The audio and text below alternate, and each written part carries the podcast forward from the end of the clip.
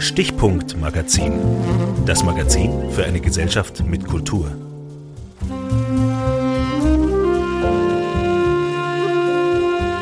Die verrohte Sprache. Corona, Ukraine und Klimawandel. Von Jan David Zimmermann.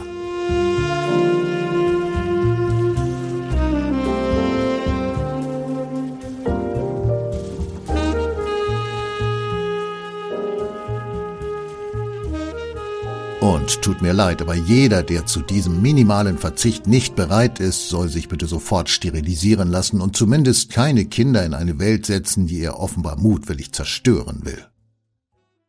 Der österreichische Politikwissenschaftler Thomas Schmiedinger in einem Facebook-Post vom 1.8.22 zur Thematik der 100 Kilometer Geschwindigkeitsbeschränkung auf österreichischen Autobahnen.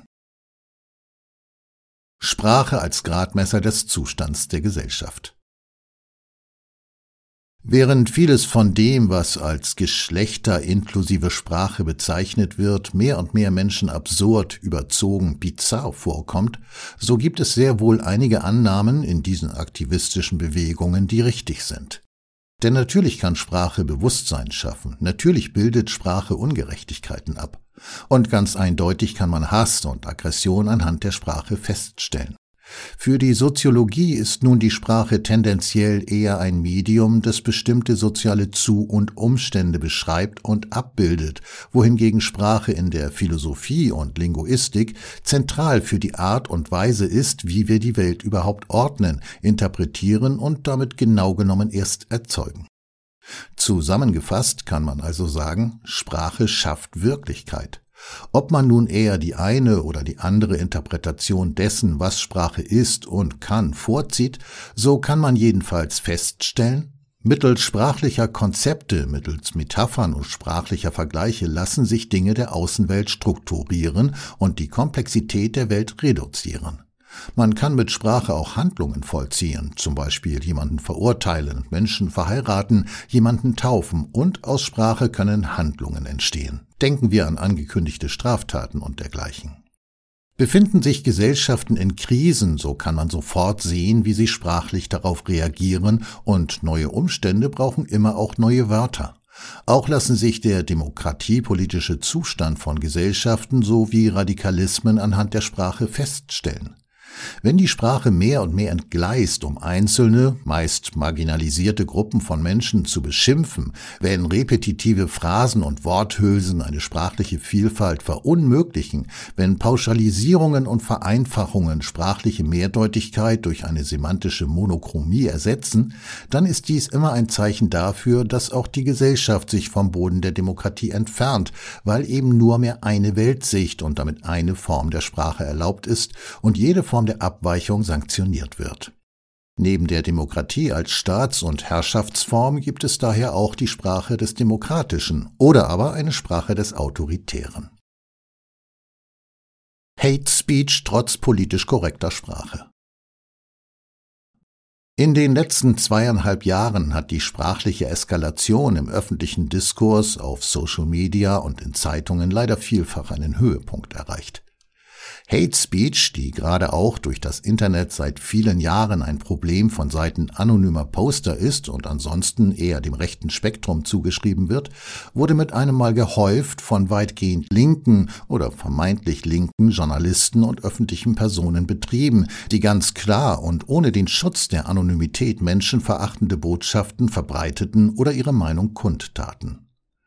Das Problem dabei war, dass ihre sprachlichen Entgleisungen von Politik und etablierten Medien derart gestützt wurden, dass sie sich ganz einfach im Fahrwasser des hegemonialen Diskurses befanden, was dazu führte, dass es kein diskursives Korrektiv gab, das öffentlichkeitswirksam dagegen intervenierte.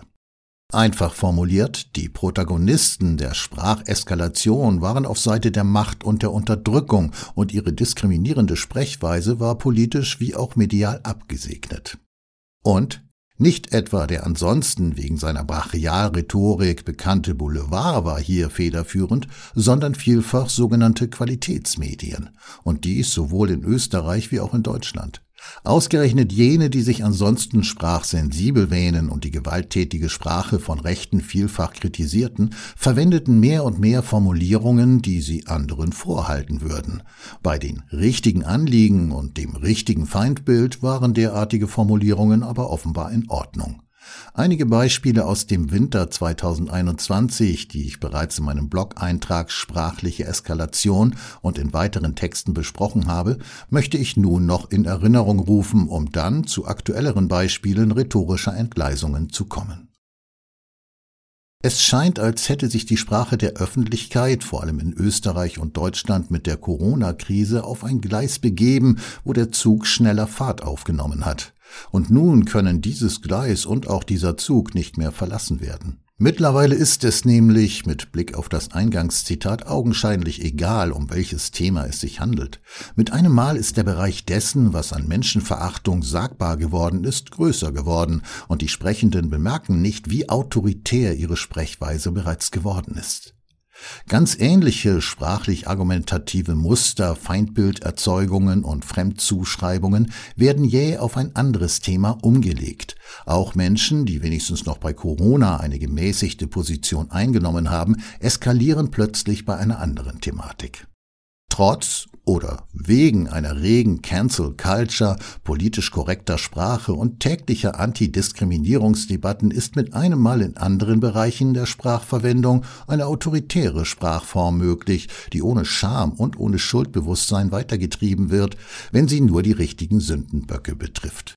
Dies entbirgt, dass die Sprechenden nicht fähig sind, von der Thematik selbst zu abstrahieren und auf einer Metaebene ihre eigene verwendete Sprache zu reflektieren. Denn wer gegen Menschenverachtung ist, der kann sie nicht in einem Fall legitim und im anderen Fall illegitim finden.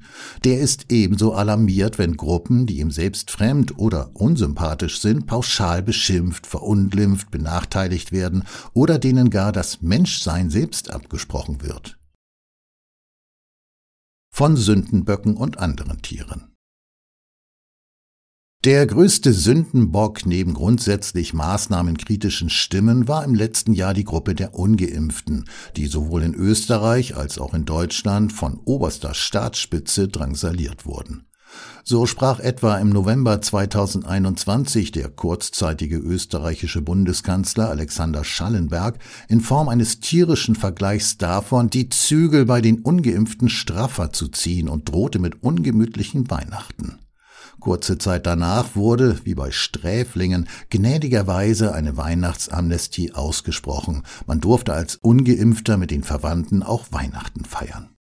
Die Behauptung, also Schuldzuweisung, dass die ungeimpften schuld an den Zuständen auf den Intensivstationen waren, wurde dabei monatelang prolongiert und sprachlich mit den immer selben Worthülsen am Leben gehalten.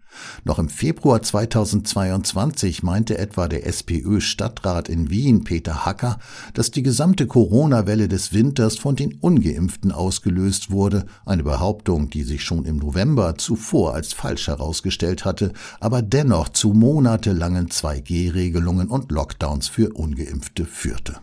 Doch nicht nur von politischer Seite, sondern gerade aus dem Bereich des Journalismus musste man quasi in Dauerschleife eine Rhetorik des Hasses und der Schuldzuweisung erleben.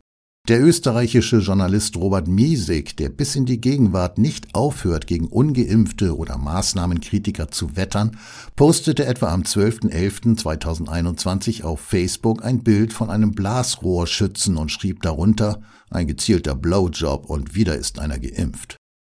Neben dieser irritierenden, sexualisierten Gewaltfantasie beschimpfte Miesig mit Hilfe tierischer Vergleiche die Anhänger einer Demonstration gegen die Impfpflicht auf Twitter als asoziale Dreckschweine.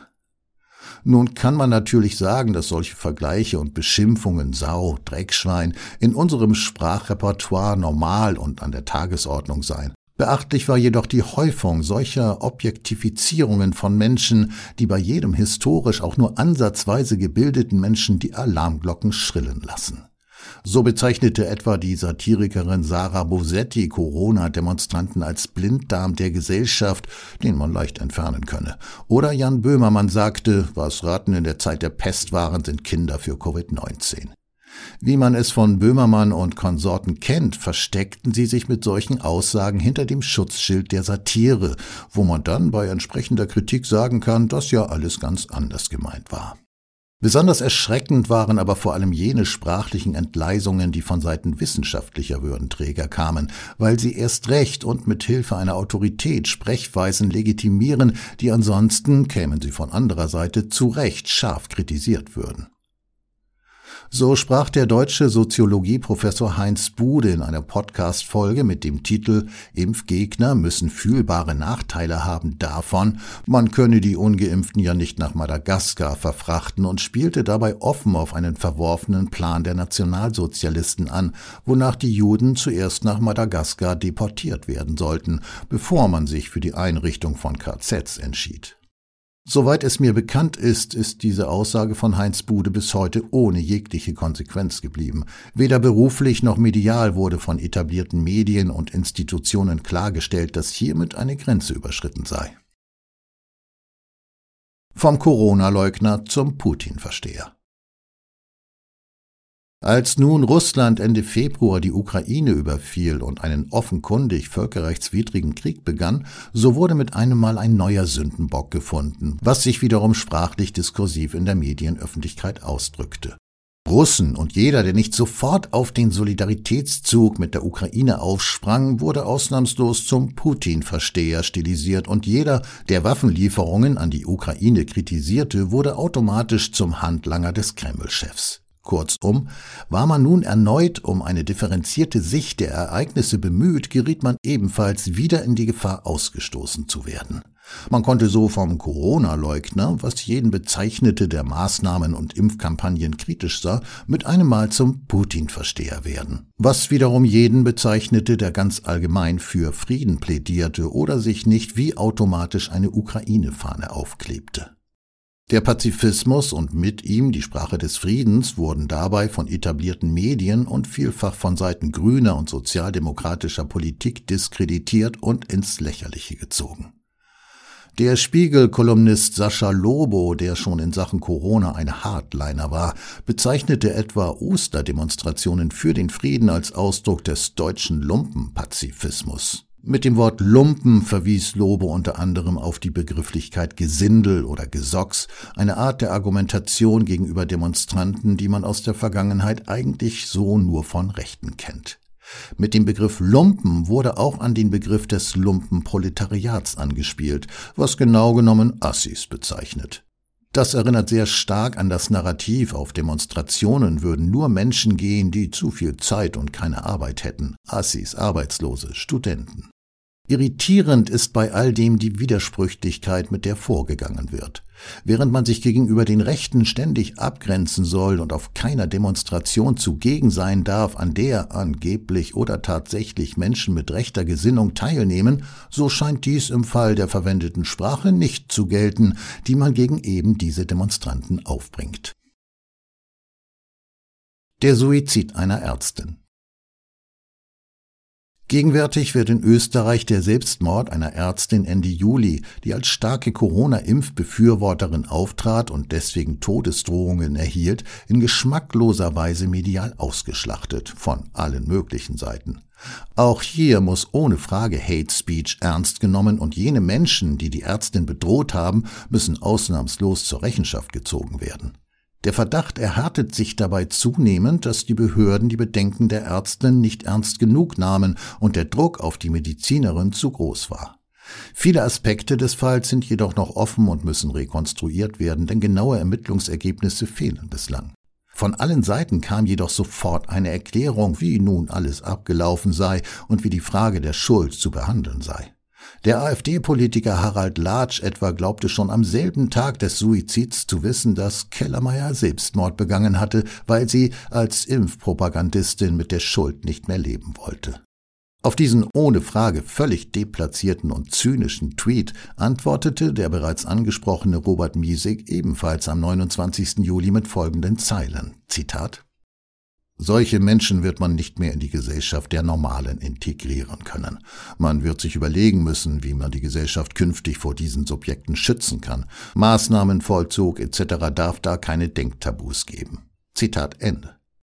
Menschen unter Anführungszeichen, der Bezug auf die Gesellschaft der Normalen, Forderungen nach Maßnahmenvollzug. Bei aller verständlichen Kritik an dem Tweet des AfD-Politikers, aber ist diese Art Sprache nicht eigentlich eine, die man vielfach als populistisch, extremistisch, ja bisweilen sogar als faschistoid bezeichnen würde? Machen wir ein kurzes Gedankenexperiment und sagen wir, es geht um einen Fall von Mobbing mit Todesfolge und eine junge Frau wurde von jungen arabischen Männern drangsaliert und bedroht. Würde eine solche Reaktion, die jemandem das Menschsein abspricht und schließlich harte, demokratiepolitisch fragwürdige Strafen fordert, nicht eben in das Repertoire von AfD und FPÖ gehören? Ist Miesig der verhassten AfD in seiner Sprech- und Schreibweise nicht erschreckend nahe? Was ist passiert, dass ein fast 60-jähriger Surkamp-Autor auf Twitter derart um sich schlägt und immer noch meint, damit für Demokratie und Menschlichkeit einzustehen? Klimatotalitarismus die letzte Spracheskalation, die ich hier ansprechen möchte, ist das Eingangszitat und Facebook-Posting des Politikwissenschaftlers Thomas Schmiedinger, das sich nun beim Klimathema Bahn bricht. Wir hatten die angeblich solidarische Corona-Impfung, anschließend Diskussionen um das Frieren für die Ukraine und nun die asketische Verzichtsethik mit Blick auf den Klimawandel. Jeder, der vom wahren Glauben abfällt, sich nicht solidarisch bekennt oder bestimmte Maßnahmen in Frage stellt, ist dann offensichtlich ein egoistischer, rücksichtsloser Unmensch. Das ganze Zitat von Schmiedinger, der sich während Corona noch weitgehend moderat äußerte, lautet nun so. Ich bin weiterhin für 100 Stundenkilometer auf der Autobahn, 80 über Land und 30 im Ortsgebiet. Es ist einfach sehr viel energiesparender und wer die paar Minuten nicht zusätzlich aufbringen will, soll halt mit Öffis in den Urlaub oder in die Arbeit fahren. Im Zug lässt sich ja gut arbeiten, lesen, Bier trinken. Und tut mir leid, aber jeder, der zu diesem minimalen Verzicht nicht bereit ist, soll sich bitte sofort sterilisieren lassen und zumindest keine Kinder in eine Welt setzen, die er offenbar mutwillig zerstören will. Zitat Ende. Öffentlich zur Schau gestellte Sterilisierungsfantasien gegenüber Menschen, die nicht dieselbe Meinung teilen wie man selbst, getätigt von einem renommierten Politikwissenschaftler, dessen ökologischer Fußabdruck aufgrund regelmäßiger Auslandsaufenthalte, Schmiediger ist Nahostexperte, wohl auch nicht gerade gering ausfällt. Was ist hier passiert? Wieso ist es so schwer, von der eigenen Position zu abstrahieren? Natürlich, ein Lockdown ist leicht zu ertragen, wenn man auf 100 Quadratmetern mit Garten wohnt. Frieren für die Ukraine geht einfach, wenn man mit Strom oder Holz heizt und Verzicht aufs schnelle Autofahren ist völlig problemlos, wenn man weitgehend mit öffentlichen Verkehrsmitteln oder dem Flugzeug unterwegs ist. Eine ebenso wichtige Abstraktionsleistung wäre es aber, die eigene Sprache losgelöst von den Thematiken zu betrachten und sich dann zu fragen, wie autoritär, wie menschenverachtend und wie problematisch diese Sprache bereits geworden ist.